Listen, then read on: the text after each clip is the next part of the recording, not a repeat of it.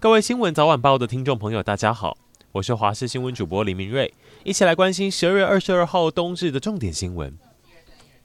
寒流发威，我们却还有三位国防海军弟兄在海中还没被找到，救援任务持续到现在已经大约三十个小时。当时海虎潜舰在执行任务，因为瞬间大浪打上来，六位官兵落海，三人被救起没有大碍，但另外三人他们面对的是寒流十度以下低温，同时西部海域今天都还测得三到五米的大浪，加上那边海域还有潮流影响，都提升了救援难度。海巡署现在是派出了潜艇从高雄、屏东。小琉球海域三点扩大搜索，希望赶快等到好消息。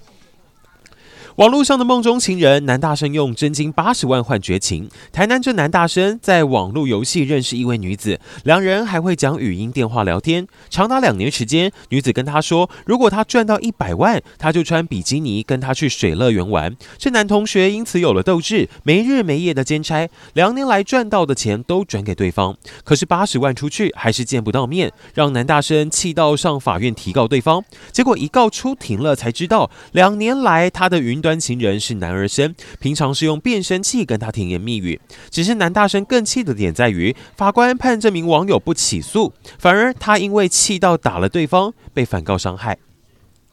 今天不止全台冷飕飕，包含南韩、日本，我们都受到同一波来自极地冷空气的影响。南韩全国变冷冻库，当地最冷地区在北部的江原道，气温下探到负二十五点五度。体感更掉到了负三十七度，日本也是各地降下暴雪，北海道岩见泽市积雪达八十一公分，当地车辆完全是被大雪埋住，新潟县也有五十五公分的积雪。日本气象厅表示，这一波大雪会下到明天。而台湾方面再来天气变化，今天持续受到寒流影响，晚间温度相比白天会再往下掉。北部低温十度，中部十度，南部低温十二度，东部低温剩八度。而礼拜六寒流冷空气稍微减弱，各地白天稍微回温，北部低温落在十三到十五度，中部十四到十九度，南部十七到十八度，东部十一到十八度。只是礼拜日又有冷气团来袭，北部低温会再往下掉。北部低温十度，中部十二度，南部也会出现十五度以下低温，东部同样全天冷。到周一上班课出门都是冷的，做好保暖作业。而太平山下雪，若您打算上山追雪看美景，记得轮胎绑上雪链，确认交通管制资讯。